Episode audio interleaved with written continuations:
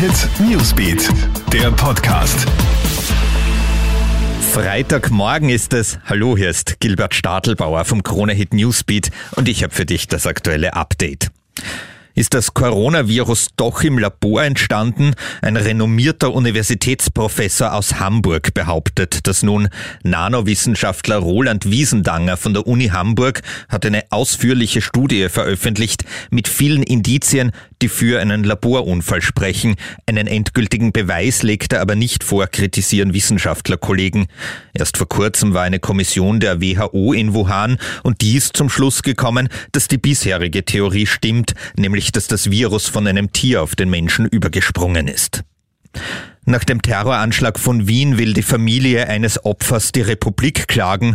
Der 21-jährige Necip wurde am 2. November von dem Attentäter getötet. Jetzt, dreieinhalb Monate später, wurde ja bekannt, dass es im Vorfeld gleich mehrere Behördenfehler gegeben hat.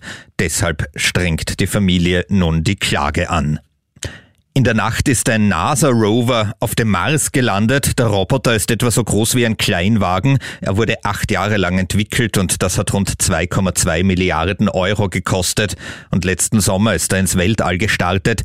Auf dem Mars soll er nach Spuren von Leben suchen und die Geologie und das Klima des Planeten erforschen. Zum ersten Mal ist in Österreich bei einer Katze das Coronavirus nachgewiesen worden. Katze Ayla aus Bregenz ist mittlerweile wieder gesund. Nach mehreren Covid-Fällen in der Familie hatte auch sie Symptome entwickelt. Menschen können ihre Haustiere anstecken. Umgekehrt ist das aber nicht der Fall. Und Fußball Europa League 16. Finale. Leider stehen Österreichs Vereine vor dem Aus. Salzburg hat am Abend gegen den spanischen Club Villarreal 0 zu 2 verloren. Eine Niederlage setzt auch für den WAC 1 zu 4 gegen den englischen Topclub Tottenham. Ein Aufstieg ist damit in weite Ferne gerückt.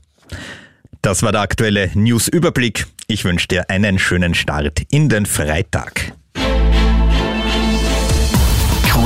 Newsbeat, der Podcast.